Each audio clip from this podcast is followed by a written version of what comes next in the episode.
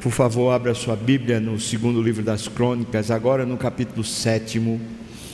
Nós vamos ler, depois que Salomão fez aquela cerimônia de abertura, de inauguração do templo, ele fez uma oração e nós vamos ler a resposta da oração que Salomão fez para Deus. Eu quero começar esse sermão lendo a resposta de Deus e de, declarando para você: Deus não matou seu filho em vão. Deus não, não matou Jesus Cristo em vão. Ele quer restaurar sua vida. Ele tem riquezas abundantes para sua vida. Ele tem uma vida abundante, ele não matou seu filho em vão. Se nós o buscarmos e se resolvermos orar, escute o que Deus tem para lhe dizer hoje, se resolvermos orar de verdade. Capítulo 7, segundo o livro das Crônicas, a partir do versículo 11 até o versículo 16. Assim, Salomão acabou a casa do Senhor e a casa do rei. Tudo quanto Salomão intentou fazer na casa do Senhor e na sua casa, prosperamente o efetuou. De noite, apareceu o Senhor a Salomão e lhe disse: Eu ouvi a tua oração e escolhi para mim este lugar para a casa do sacrifício. Se eu cerrar os céus, de modo que não haja chuva, ou se eu ordenar aos gafanhotos que consumam a terra, ou se eu enviar o Covid entre o meu povo, se o meu povo, que se chama pelo meu nome, se humilhar e orar e me buscar e se converter dos seus maus caminhos, então eu ouvirei dos céus perdoarei os seus pecados, sararei a sua terra. Estarão abertos os meus olhos e atentos os meus ouvidos à oração que se fizer neste lugar, porque eu escolhi e santifiquei esta casa, para que nela esteja o meu nome perpetuamente.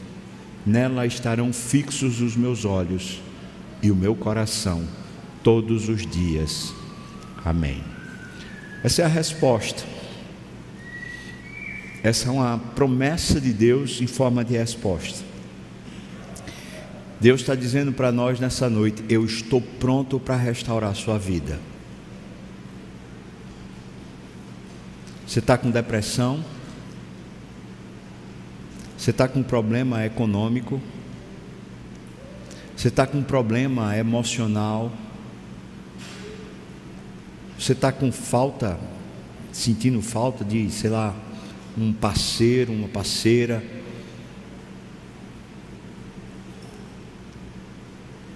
Olha, seja o que for que está fazendo a sua vida se sentir pequena, Deus hoje está dizendo para você: eu estou pronto. Você está pronto?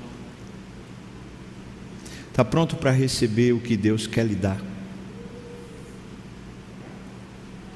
Eu leio esse texto como se fosse assim: um pai, nosso pai, o nosso Deus, que joia, nosso Deus fazendo assim, ó, pegando um presente e estendendo a mão. Esse texto é Deus estendendo a mão e dizendo: está aqui. Você quer? Como foi a oração que Salomão fez? Talvez a oração de Salomão ensine a gente. E aí? Chega batendo? Muito massa, não é não? Estava sentindo falta disso, de verdade. Vamos ver o que é a oração que Salomão fez? Abra sua Bíblia, por favor, em 2 livro das Crônicas 7. A gente vai ver desculpa, segundo livro das Crônicas 6, a gente vai ler a partir do versículo 14, né? A oração que Salomão fez começa assim, versículo 14, tá? E a gente vai lendo as partes e a gente vai vendo o que é o conteúdo da oração de Salomão. Começa assim, versículo 14 do capítulo 6. E disse Salomão, obviamente: Ó Senhor Deus de Israel, não há Deus como tu, tu nos céus, tu na terra, como tu, que nos céus e na terra guardas a aliança e a misericórdia a teus servos, que de todo o coração andam diante de ti. A oração de Salomão guarda, guarda uma premissa. A premissa dele é: o Senhor tem uma aliança comigo. Deus não é contrário a você. Deus não lhe rejeita. Deus não está abusado. Deus não é contra. E essa oração que Salomão fez é a oração de um filho falando com o pai, ou é a oração de um marido com a esposa. É uma oração de um relacionamento íntimo, de pertencimento. Tem uma aliança de Deus conosco que foi firmada em Cristo Jesus. Daquela aliança tem promessas. Tem promessas feitas pelo próprio Senhor Jesus. Ele disse: Eu vim para que vocês tenham o que, irmãos? Tenham o que? Vida e que vida? Vida em abundância. Jesus já cumpriu essa promessa em você? Pois Salomão, quando começou a oração, ele falou: Deus, esse Deus é distinto de tudo, porque esse Deus do céu e na terra, ele guarda uma aliança comigo. E é por causa dessa aliança comigo que eu vou falar com ele agora. A oração dele começa assim: Por isso, porque Deus guarda a aliança, Deus ouve e Deus vê você continuamente. Veja os versículos 18 a 21, veja o que ele diz. Mas, de fato, habitaria Deus com os homens na terra, uma vez que Ele é o Deus da aliança, será que Ele vai estar aqui conosco? Eis que os céus e até os céus dos céus não te podem conter, quanto menos esta casa que eu edifiquei ou seja, parece um contrassenso. Saber que esse Deus da aliança, esse Deus de fato tem uma coisa comigo, mas nem o céu consegue contê-lo. Como é que ele pode habitar comigo? Versículo 19. Veja, veja por causa da certeza da aliança o que ele diz: atenta. Ele está pedindo a Deus: atenta pois, para a oração de teu servo e para a sua súplica, ó Senhor Deus meu, para ouvires o clamor e a oração que faz o teu servo diante de ti, para que os teus olhos estejam abertos dia e noite sobre esta casa, sobre este lugar, do qual disseste que o teu nome estaria ali, para ouvires a oração que o teu servo fizer neste lugar. O que Salomão está dizendo é: se o Senhor é o Deus da aliança, que eu sei que é, então eu peço ao Senhor que esteja atento. Por favor, incline os ouvidos e ouça. Por favor, fixe os olhos e veja o que é que eu estou falando com o Senhor agora. Porque o Deus é o Deus da aliança, quando nós oramos, Ele ouve e vê. Segunda coisa, porque Deus é o Deus da aliança, Ele está pronto para lhe perdoar.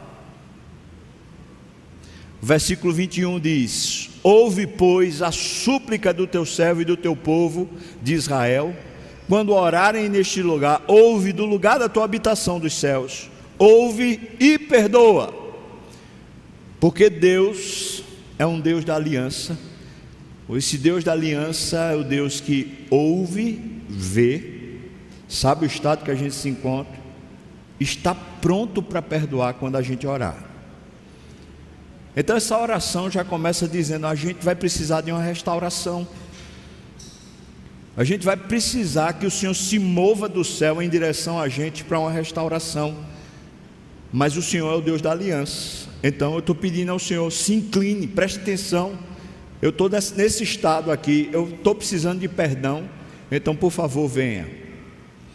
Se nosso Deus é o Deus da aliança, então eu queria que você pensasse comigo: quem é esse Deus que guarda a aliança? Quem é esse Deus? A oração agora segue nessa proposição. Primeiro, esse Deus que guarda a aliança, e por isso a gente pede para Ele ver e ouvir o que a gente passa, é o Deus que julga as nossas causas quando nós oramos. Tem alguma causa que está lhe aperreando? Tem alguma causa que está tirando o seu sono ou está destruindo a sua saúde emocional? Algum aperreio, alguma tristeza, algum dissentimento, algum ressentimento? Pois eu vou lhe dizer, irmão, o Deus da aliança que está atento a você e que ouve quando você falar, é o Deus que está pronto para resolver essas causas. Veja, é o Deus que julga a nossa causa quando oramos.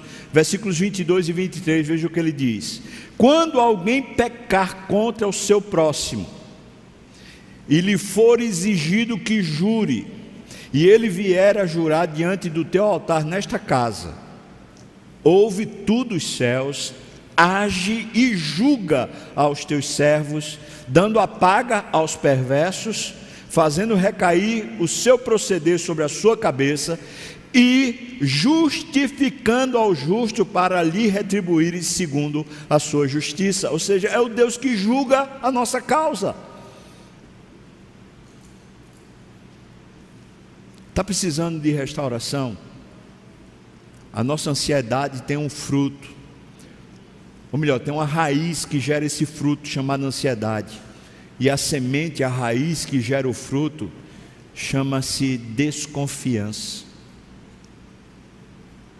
Deus, Deus da aliança, o Deus está pronto para julgar a sua causa, quando você orar. Segundo, esse Deus da aliança é o Deus que conserta o nosso caminho errado. Fez besteira? Você sabe, a consciência está pesada, você está dizendo, rapaz, desse jeito não vai dar, não sei mais nem se eu sou crente. Você está fuleirando com a igreja, está fuleirando com Deus, você está. E por isso você está quase esmaecendo na fé. Pois deixa eu dizer para você, irmão, se você orar, se você orar, Deus está pronto para consertar os seus erros. Seja a profundidade que for o erro, Deus está pronto para consertar. Veja o que está aqui nos versículos 24 e 25.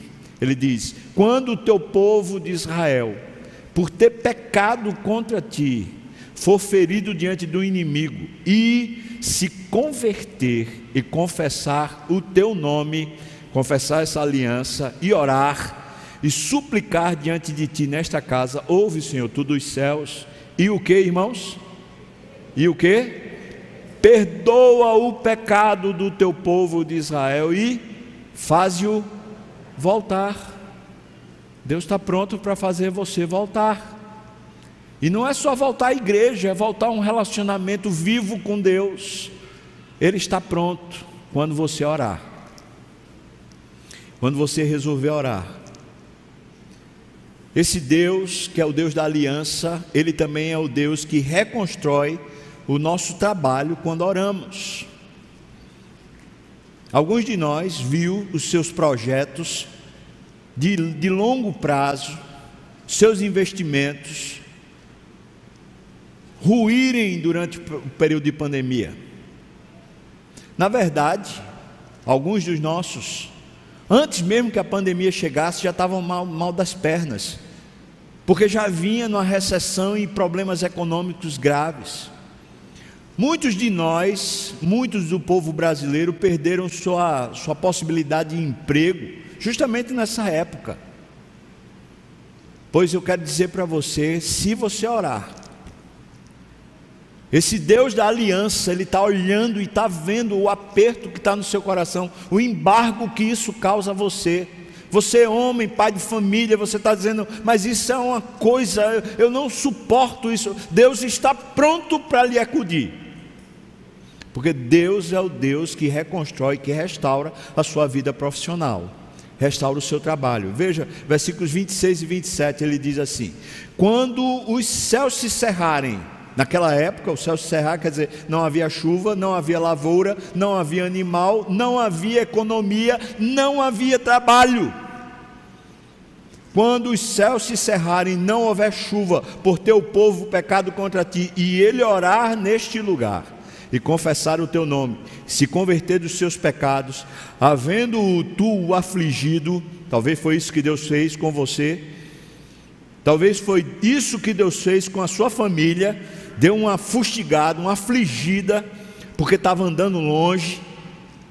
Veja o que ele diz: Ouve, Senhor, tu nos céus, perdoa o pecado dos teus servos e do teu povo Israel, ensinando-lhes o bom caminho em que andem, e dá chuva na tua terra, que, de, que deste em herança ao teu povo. Ou seja, renova, Senhor, renova.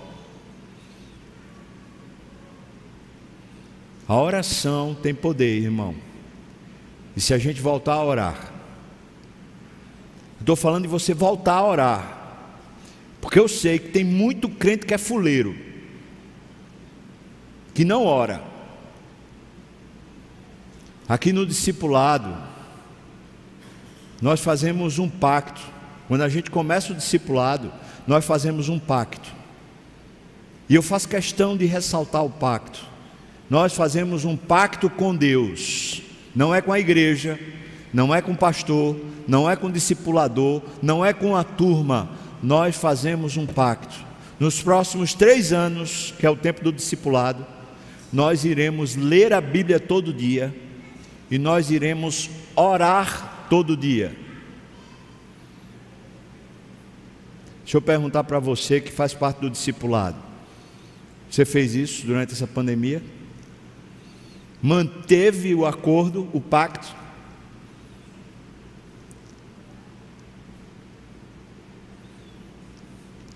Pois aqui está dizendo isso, que quando eles orarem, Deus do céu perdoa e Deus do céu derrama chuva, ou seja, volta a haver comércio, economia e trabalho. Volta.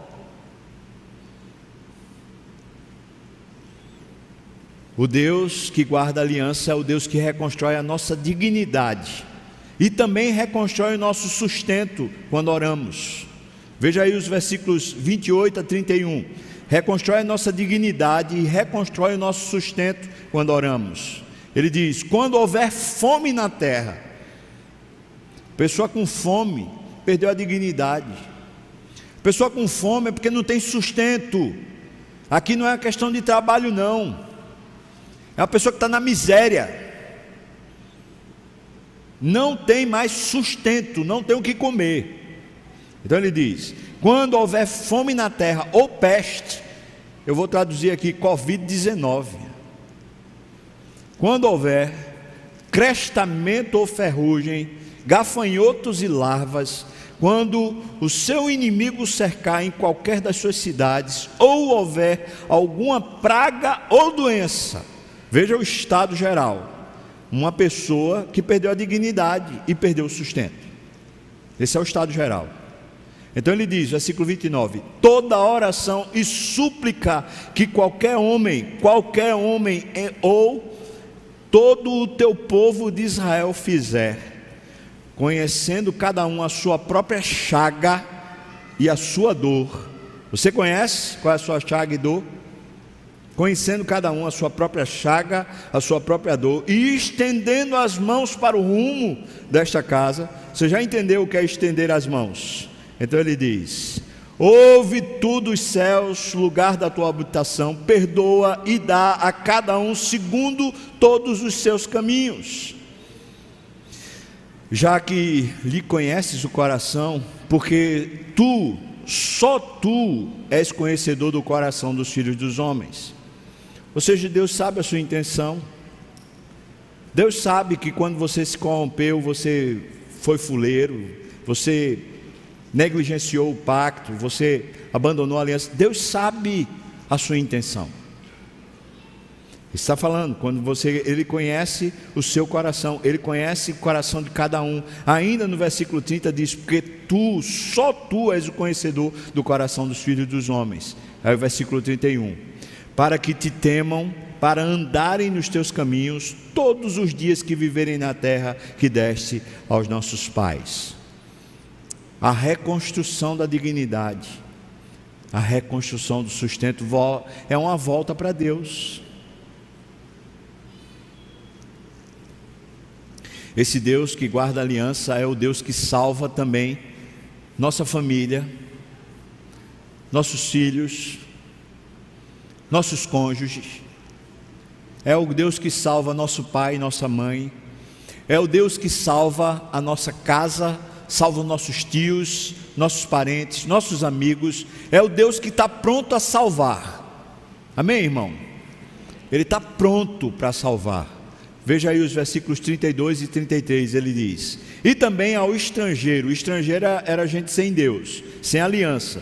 E também ao estrangeiro que não for do teu povo de Israel, porém vier de terras remotas, por amor do teu grande nome, por causa da tua mão poderosa e do teu braço estendido, e orar, voltado para esta casa. Então, versículo 33 Ouve, Senhor, tu dos céus, do lugar da tua habitação, e faze tudo o que o estrangeiro te pedir. Para quê? A fim de que todos os povos da terra conheçam o teu nome, para te temerem como o teu povo de Israel. E para saberem que esta casa que eu edifiquei é chamada pelo teu nome. Ou seja, Deus está pronto para salvar. Se orar se orar. A mãe de Agostinho, Agostinho de Hipona, um dos pais da igreja, talvez o principal pai da igreja, da sua influência, da sua teologia, da sua mente brilhante. A mãe de Agostinho orou 30 anos por ele, para que ele se convertesse. Agostinho era um devasso. Ele dizia: Eu conheço tudo sobre Deus, mas eu não posso largar um rabo de saia. Eu não tenho como viver uma vida sem promiscuidade. Ele brincava com as orações da mãe. Mas um dia Deus teve um encontro com ele. Porque se a gente orar, irmão, você está me ouvindo, irmão? Está me ouvindo, minha irmã? Se a gente orar, Deus ouve. Ele é o Deus da sua aliança. Ele é íntimo de você. Ele está ouvindo.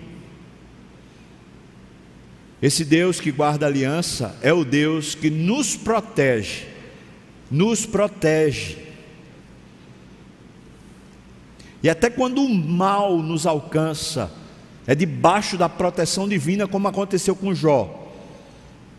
Que veio todo o mal, toda a calamidade sobre a vida de Jó, mas era debaixo de uma proteção divina, porque Deus foi quem disse o limite até onde o diabo podia ir.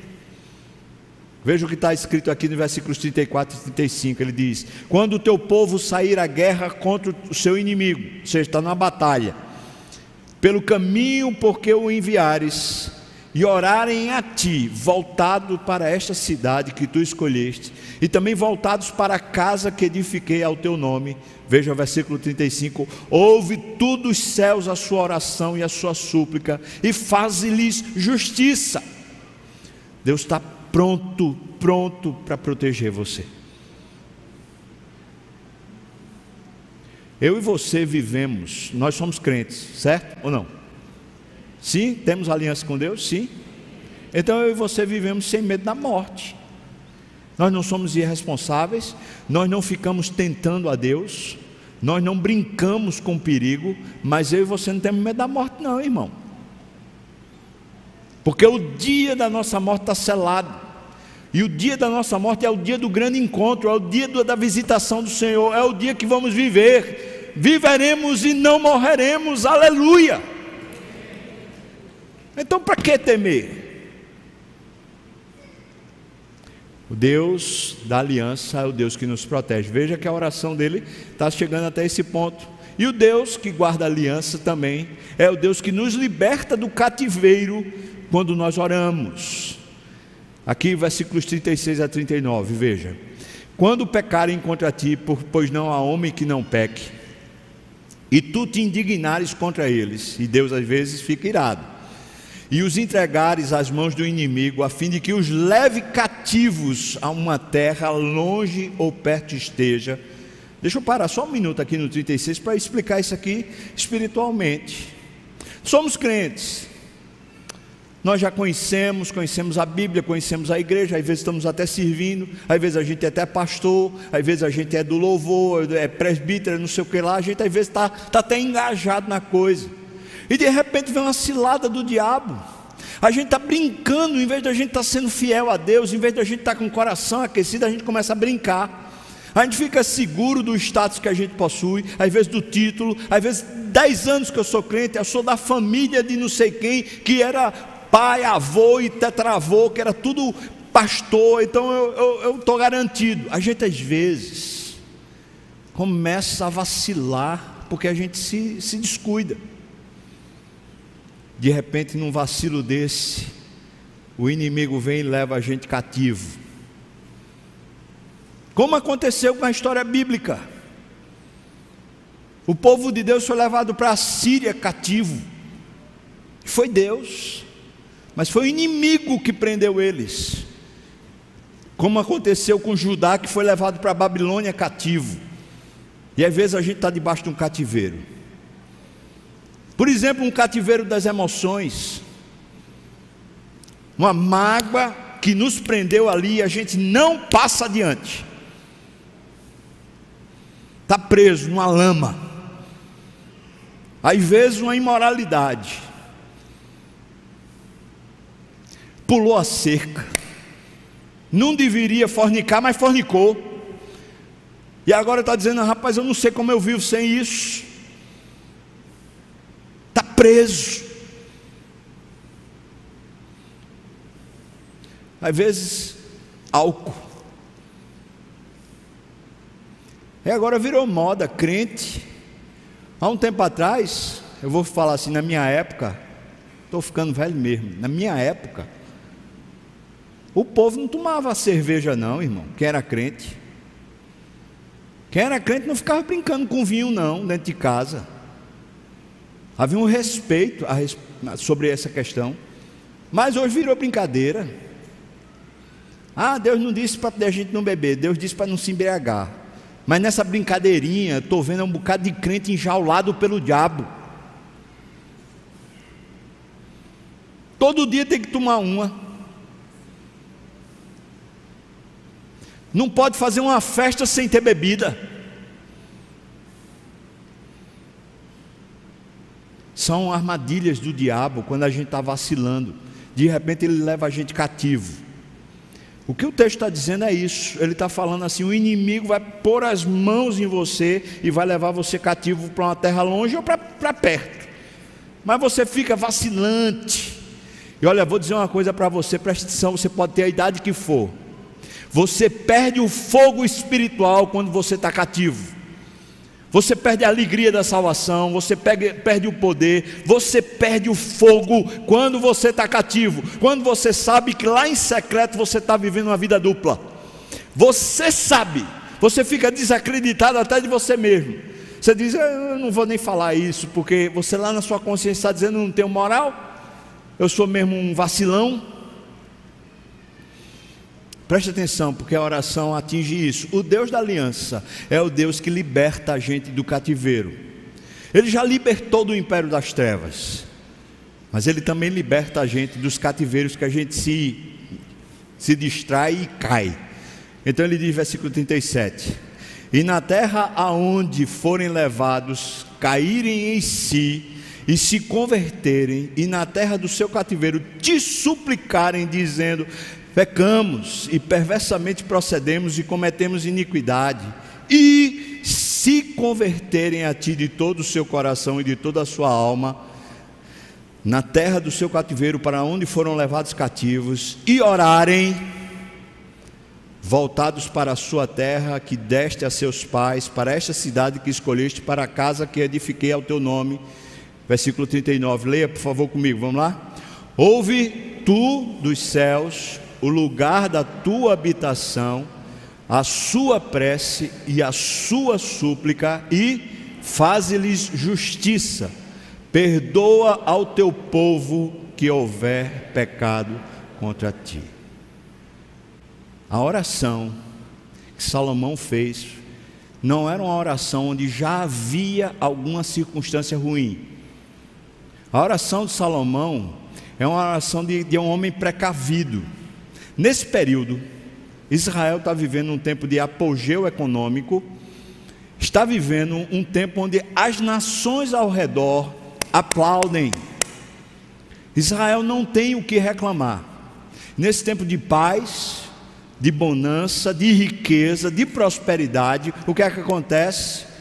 Salomão constrói o templo. E Deus diz: Eu vou habitar nesse templo.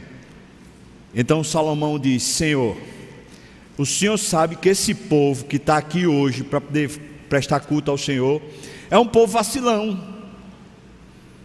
Mas o Senhor que guarda aliança, em qualquer momento, se esse povo, se esse homem, se essa mulher resolver orar de verdade, de coração, orar para o Senhor, o Senhor resgata. Então eu pergunto para você: você acredita ainda que Deus resgata? Sim ou não, irmão?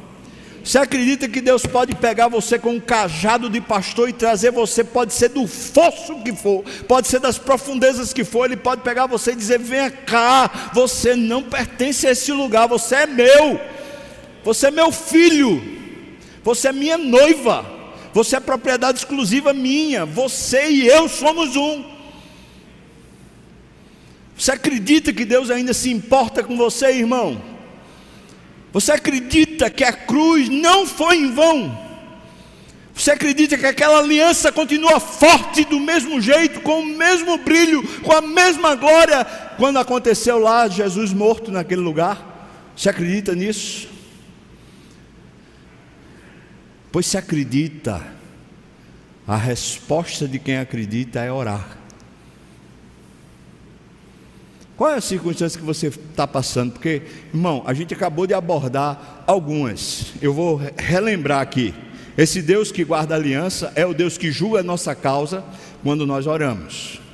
Segundo, é o Deus que conserta o nosso caminho errado quando oramos. Terceiro, é o Deus que é o Deus que reconstrói o nosso trabalho, a nossa vida profissional quando nós oramos.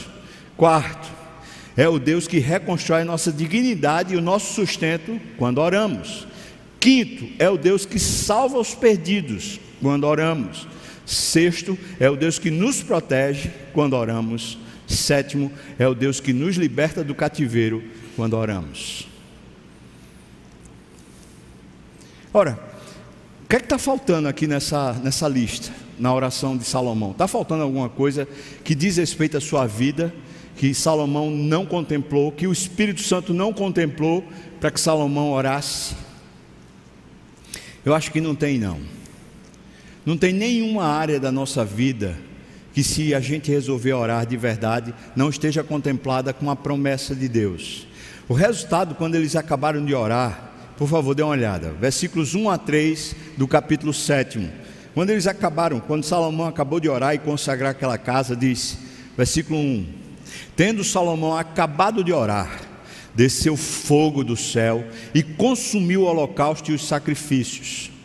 E a glória do Senhor encheu a casa. Sabe o que eu vou dizer para você? É isso o resultado da sua oração. Deus desce do céu com fogo para lhe purificar, irmão. Deus desce do céu com fogo para encher sua alma de novo. Deus quer ele está como um pai dizendo: está aqui, filho, está aqui. Ele quer. Ele desce e a glória do Senhor enche a sua vida de novo. Os sacerdotes não podiam entrar na casa do Senhor porque a glória do Senhor tinha enchido a casa do Senhor. Isso aqui é o Pentecostes do Velho Testamento. A glória do Senhor enchendo a casa. E se aqui encheu um prédio, lá em Pentecostes enche pessoas com a glória do Senhor. Versículo 3: Todos os filhos de Israel, vendo descer o fogo e a glória do Senhor sobre a casa, se encurvaram com o rosto em terra sobre o pavimento e adoraram e louvaram o Senhor, porque é bom, porque a sua misericórdia dura para sempre. O resultado é esse. Quer renovar? Quer restaurar? Vamos orar? Veja que a condição que Salomão coloca aqui não é assim.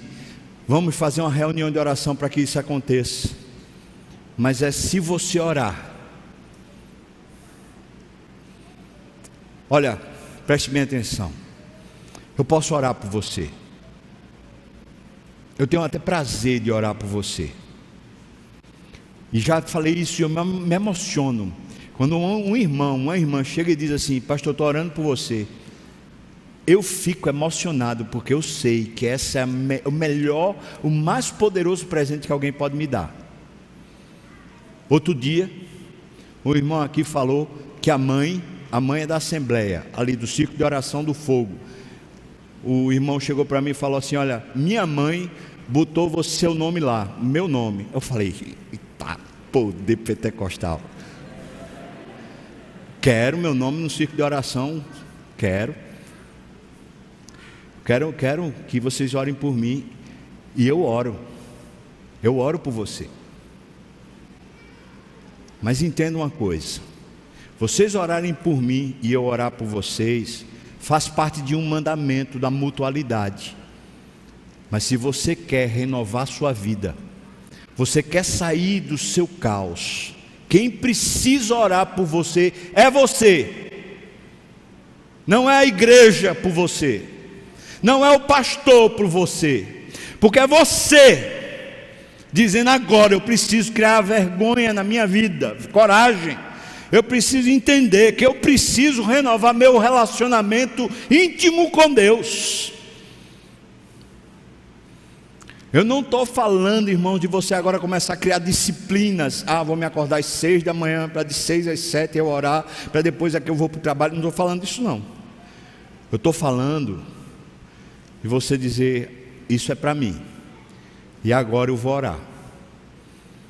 Eu vou orar na hora que der de manhã, de tarde, de noite, na hora que eu estiver no trânsito, na hora que eu estiver sozinho, na hora que eu estiver caminhando, na hora que eu estiver aperreado, na hora que eu estiver assistindo Netflix, eu vou orar. A gente pode orar uns pelos outros, amém? Eu quero que vocês orem por mim, e eu vou continuar orando por vocês. Mas isso, a minha oração por vocês e a oração de vocês por mim, não resolve a nossa causa pessoal. Dito isso, a resposta de Deus. O resultado foi a glória desceu, mas aí Deus deu uma resposta. Deus desceu com sua glória na casa, mas de noite, quando Salomão estava lá para ir dormir, Deus cutucou Salomão e falou assim: Vamos ter uma conversinha? Eu queria dizer para você, Aquela oração que você fez lá, eu queria dizer para você, veja o que é que ele diz, está aí, segundo Crônicas, do versículo 11 ao versículo 16, que foi o que a gente começou lendo. Assim Salomão acabou a casa do Senhor e a casa do rei, e tudo quanto Salomão intentou fazer na casa do Senhor e na sua casa, prosperamente o efetuou, e de noite apareceu o Senhor a Salomão e lhe disse: Veja a afirmação de Deus. Essa afirmação é para você hoje é para você. Veja o que ele diz: Eu ouvi a tua oração e escolhi para mim este lugar para a casa do sacrifício. Você sabe que lugar é esse? Esse lugar é o seu coração. Eu escolhi o seu coração como lugar para o sacrifício. Foi no seu coração que Cristo foi sacrificado. Eu vi a sua oração. E eu escolhi esse lugar. Que coisa poderosa, Deus. E aí veja as condições que ele coloca a partir de agora. Eu já ouvi. E tendo ouvido o que você falou, que se qualquer um de nós, povo de Deus, tiver aperreado por qualquer coisa que seja, então Deus coloca as condições agora. Ele está dizendo: Eu ouvi. Você está ouvindo, meu irmão? Deus disse: Eu ouvi. Eu entendi, eu ouvi, eu já escolhi esse coração aí para botar o meu sacrifício nele. Eu já escolhi. Agora que eu escolhi isso, preste atenção às condições. Essas são as suas condições. Quer orar? Olha as condições que ele coloca. Ele diz: Se eu cerrar os céus, ou seja, acabou-se o sustento, de modo que não haja chuva. Se ordenar os gafanhotos que consumam a terra, acabou a dignidade, você agora não tem nada. Se eu enviar a peste, está com Covid aqui, entre o meu povo, versículo 14. Você pode ler comigo, versículo 14? Vamos lá? Se o meu povo, que se chama pelo meu nome, se humilhar e orar e me buscar e se converter dos seus maus caminhos, então eu ouvirei dos céus perdoarei os seus pecados. Poxa Deus, o Senhor sempre vai além, não é? A gente estava pedindo por a gente. Eu estava pedindo para o Senhor renovar minha justiça. Eu estava pedindo para o Senhor renovar minha vida profissional. Eu estava pedindo para o Senhor renovar o meu relacionamento familiar.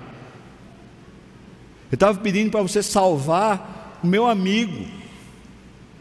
Mas o Senhor vai sempre além, não é Deus? Veja o que Deus está dizendo, irmãos. Se vocês levarem a sério, e isso envolver toda a vida de vocês, com humilhação, com oração e com conversão, você diz para você mesmo: Eu não quero mais viver assim. Se a gente resolver realmente levar a vera, eu vou sarar a terra. Eu não vou sarar só você, não, eu vou sarar a terra. Quem aqui acha que Recife é um lugar lindo? Quem acha? Eu acho. Quem acha? Recife é um lugar lindo. Agora, quem acha que Recife é um lugar perigoso? Quem acha? Pois é. Essa Veneza brasileira está precisando de gente que sare ela. Quem acha que existe uma desigualdade financeira, econômica aqui no Recife bem grande? Quem acha? Pois é. Veja o que está dizendo aqui. Se o que ele está dizendo aqui é verdade, está faltando gente que se chame pelo nome de Deus Agora imagine um grupo como esse aqui. Vamos supor que a gente tem aqui 240 pessoas, vamos supor. 240 pessoas em Recife, Abreu e Lima, sei lá, Cabo, Jaboatão, eu não sei de onde veio to, todo mundo que está aqui. Mas imagina que 240 pessoas desses arredores do Grande Recife resolveram dizer assim: eu vou levar a Vera agora. Eu vou começar a orar pelas minhas, as minhas causas para restaurar, porque tem uma promessa, eu tenho um Deus de aliança que disse que se eu levar a sério, Ele vai me recuperar. Imagina, 240 pessoas começam a levar a sério isso. O que, é que você acha que vai acontecer com o Recife, irmão?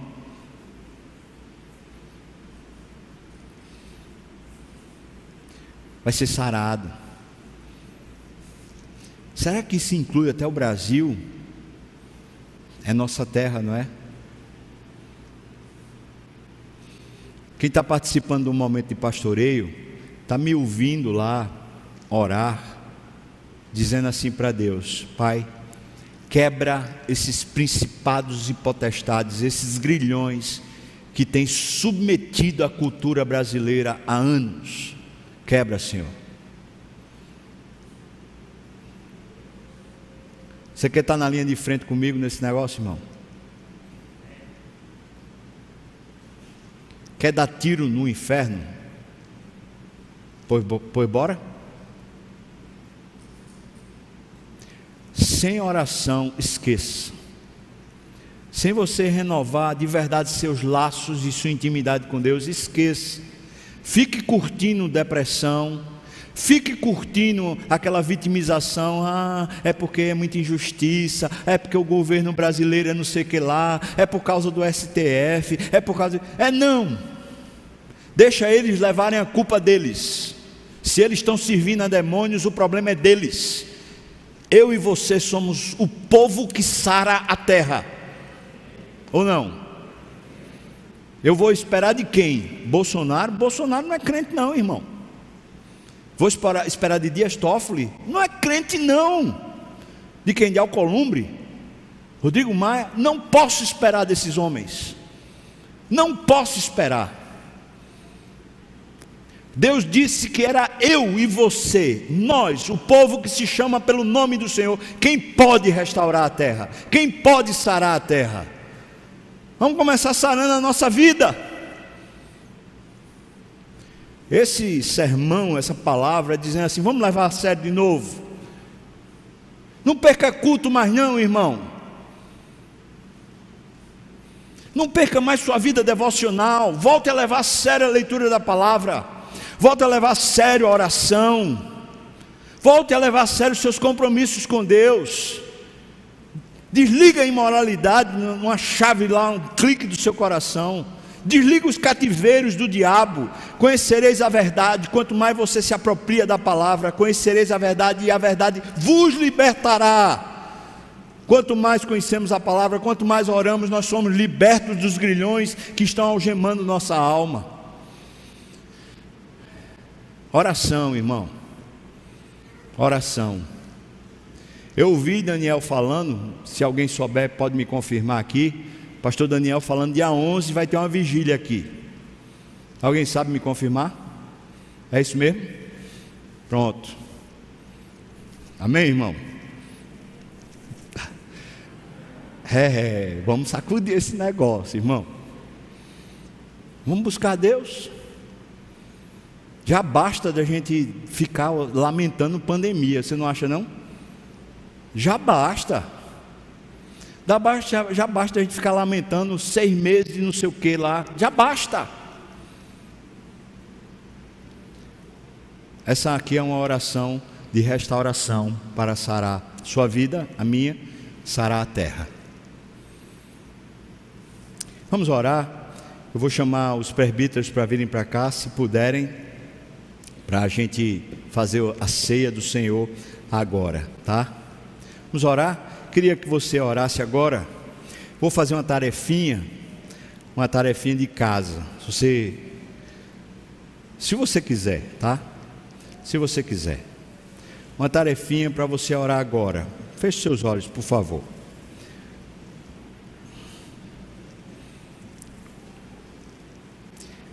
Primeira pergunta para você orar agora. Você tem alguma causa na justiça, uma causa emocional que está ali, sei lá, está ali entristecendo, está gerando em você ressentimento, amargura. Fala agora com Deus sobre isso. Segundo, você tem algum caminho errado? Está fazendo alguma coisa que a sua consciência está lhe acusando, está chamando você de fuleiro, pois confesse agora. Terceiro, você está precisando de emprego, está precisando que a sua vida profissional se restaure. Às vezes até dentro de casa, se você, por exemplo, é uma pessoa que está trabalhando demais dentro de casa, está perdendo a graça, para Deus renovar. Ora agora pela sua vida profissional, pelo seu serviço, pelo seu trabalho, sua vocação.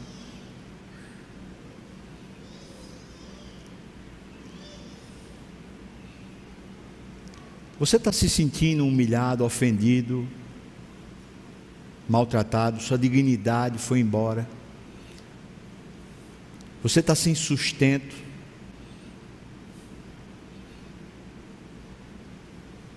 Ora agora.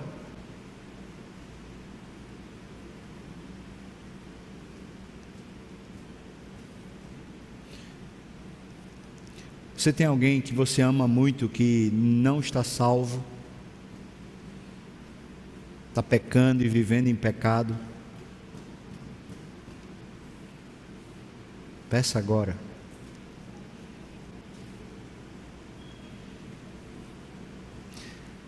Você está preso em algum grilhão, algum cativeiro espiritual.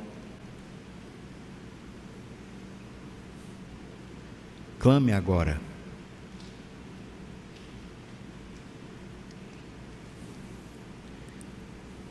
Senhor, nós vamos para a tua mesa agora.